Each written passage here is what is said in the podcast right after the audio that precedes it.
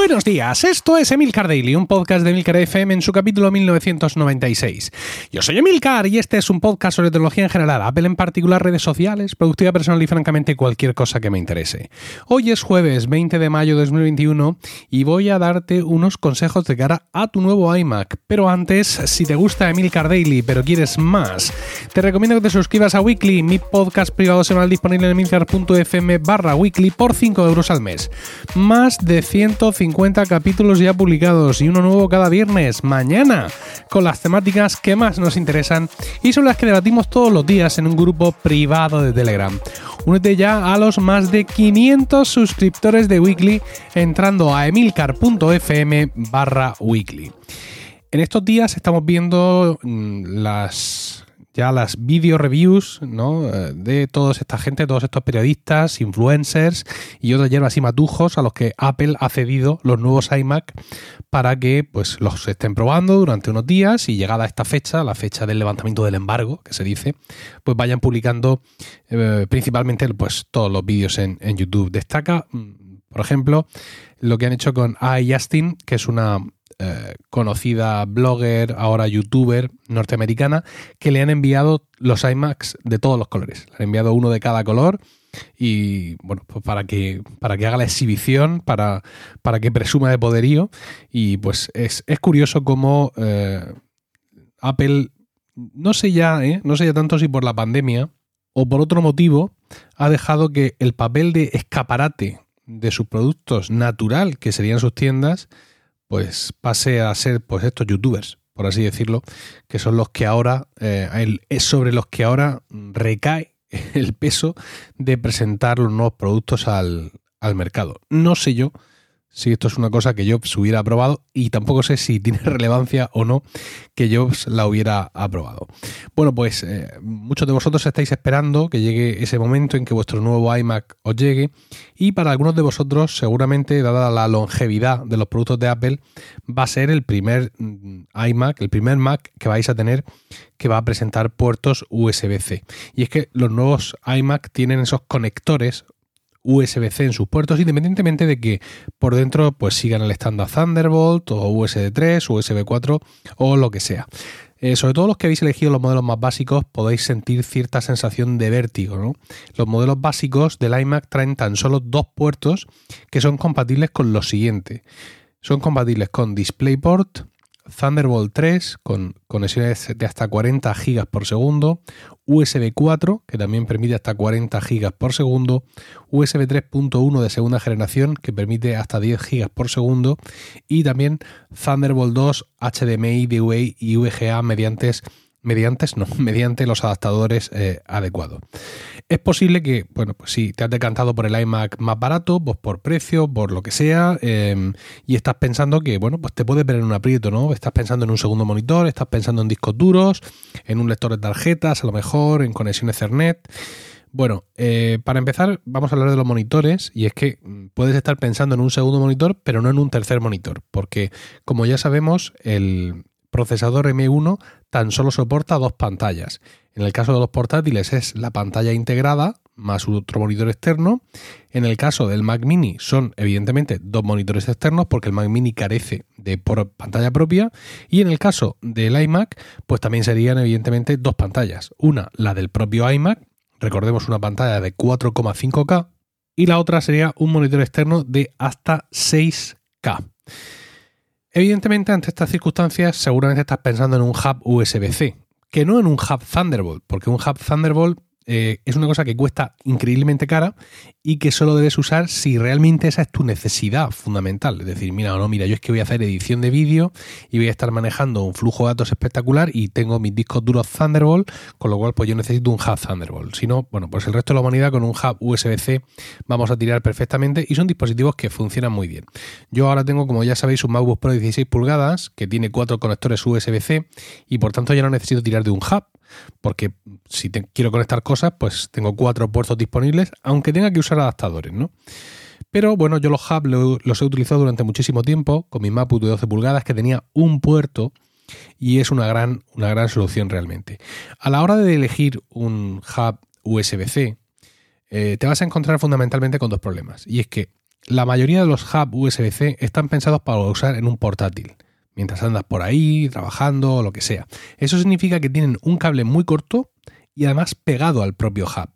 Es decir, que en el caso del iMac tú le vas a poner el hub y eso se va a quedar ahí colgando, por así decirlo, y aparte puede, digamos, comprometer un poco las conexiones que hagas porque al estar eso ahí colgando pues se van a crear unas tensiones en los cables por el peso de los propios cables.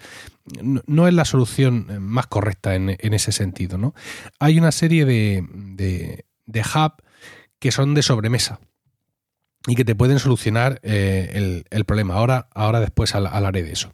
El segundo problema que, que tienes es que no existe el hub USB-C perfecto para ti. Ni para ti, ni para mí, ni para nadie. Es muy difícil encontrar aquel que combine exactamente todos los puertos que tú en concreto tú necesitas. La principal pega suelen ser las salidas HDMI, que son 4K en la mayoría de los hubs, pero 30 hercios. Eh, esto para mí no es problema porque yo no uso un segundo monitor y si lo usara tengo algunos monitores, tengo un par de monitores todavía disponibles, pero no son 4K, con lo cual todo esto a mí me da igual. Pero si para ti esto es un problema, pues puede ser un auténtico dolor de cabeza. Puedes pasar muchas horas de tu vida eh, comparando hub y viendo a ver cómo son los puertos y qué, tasa de refresco soportan y todo ese tipo de historias. Bueno, para solucionar el primer problema, como ya, ya he adelantado, tienes algunos hubs pensados para sobremesa. Esto es, son hubs en los que el cable que se conecta al ordenador no está pegado al hub, sino que va suelto. O sea, es un cable que es USB-C por los dos lados. Por un lado lo conectas al hub y por otro lado lo conectas a tu ordenador. Es un cable más largo también y eventualmente tú lo puedes sustituir por otro todavía más largo. Ahora mismo eh, en casa tenemos un hub así, un hub 12 en 1, disparate, de la marca Uni, que es uno de mis favoritos. Y eh, bueno, pues la verdad es que funciona muy bien. Ellos tienen algún hub más de este estilo, es decir, de los que están pensados para sobremesa y 12 South también tiene uno bastante, bastante interesante. Entonces pues te dan esa estabilidad. Este de Uni del que os hablo, aparte tiene bastante peso en la base, con lo cual pues está ahí una especie de monolito tremendo por no decir otra forma, y la verdad es que es muy interesante. Rocío lo usa con su MacBook Air y, bueno, pues eh, evidentemente eh, nos ahorramos de eso de que el hub para portátiles esté ahí medio torcido, con los cables medio torcidos, y la verdad es que eso es muy interesante. Em, en ese hub ahora mismo mi mujer tiene un monitor externo, un SSD conectado a un, conector USB-A para hacer Time Machine, el monitor externo ya lo he dicho, y también otro cable USB-A que le lleva al hub USB-A que va incorporado en el propio monitor. Y todo lo soporta sin problemas, sin sobrecalentamientos y, y sin historias. De cara al segundo problema, este del HDMI 4K pero 30 Hz, que no sería lo ideal, eh, tienes que recordar que tu nuevo iMac tiene dos conectores USB-C, con lo cual la estrategia no es volverse loco a buscar el hub perfecto, sino pensar, a ver, ¿qué es lo excepcional aquí? ¿Qué es lo que yo necesito? Yo necesito HDMI 4K 60 Hz.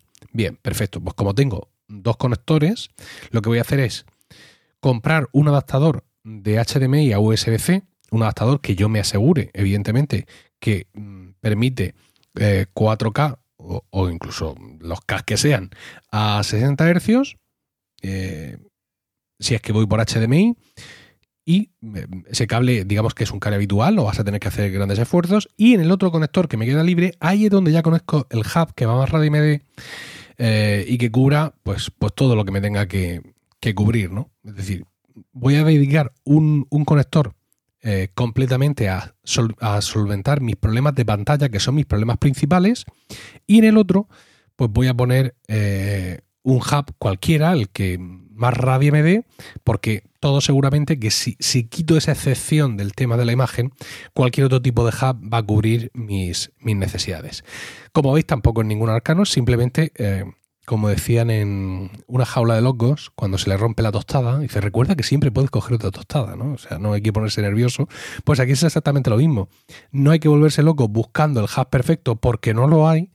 Lo que hay que hacer es cubrir, dedicar uno de los puertos a cubrir la necesidad más específica y ya en el otro pones el hub que sea porque te va a dar igual. Y a disfrutar de tu nuevo iMac. Yo he visto algunos vídeos y la verdad es que son absolutamente resistibles. Es decir, es un ordenador que quiero tener un ordenador que no encaja para absoluto en mis, en mis necesidades, es decir, yo realmente en estos momentos, que estos son cosas que pueden cambiar con la vida, disfruto mucho teniendo un único ordenador para todo y eventualmente ahora estoy usando además bastante el MacBook de 12 en casa porque es más liviano que el de 16 y hay días que el de 16 en casa ni siquiera lo uso, uso solo el de 12, pero bueno, no, no tengo, digamos, ahora mismo la, la, idea de funcionar como lo he hecho en otras ocasiones con un portátil por una parte y un sobremesa por otra. Pero este es uno de estos que quiero tener. O sea, son absolutamente preciosos. Estoy eh, estoy deseando que, a, a, Isabel, a mi hija, se le rompa el Mac Mini que tiene para ponerle uno y poder tener uno en casa, porque la verdad es que creo que Apple ha hecho un trabajo maravilloso desde el punto de vista del diseño y la funcionalidad, y con esos procesadores M1 seguro que lo dan, que lo dan todo y son equipos absolutamente encomiables. Pues ya está, ya está. Estos son mis consejos sobre tu posible tu hipotético nuevo iMac.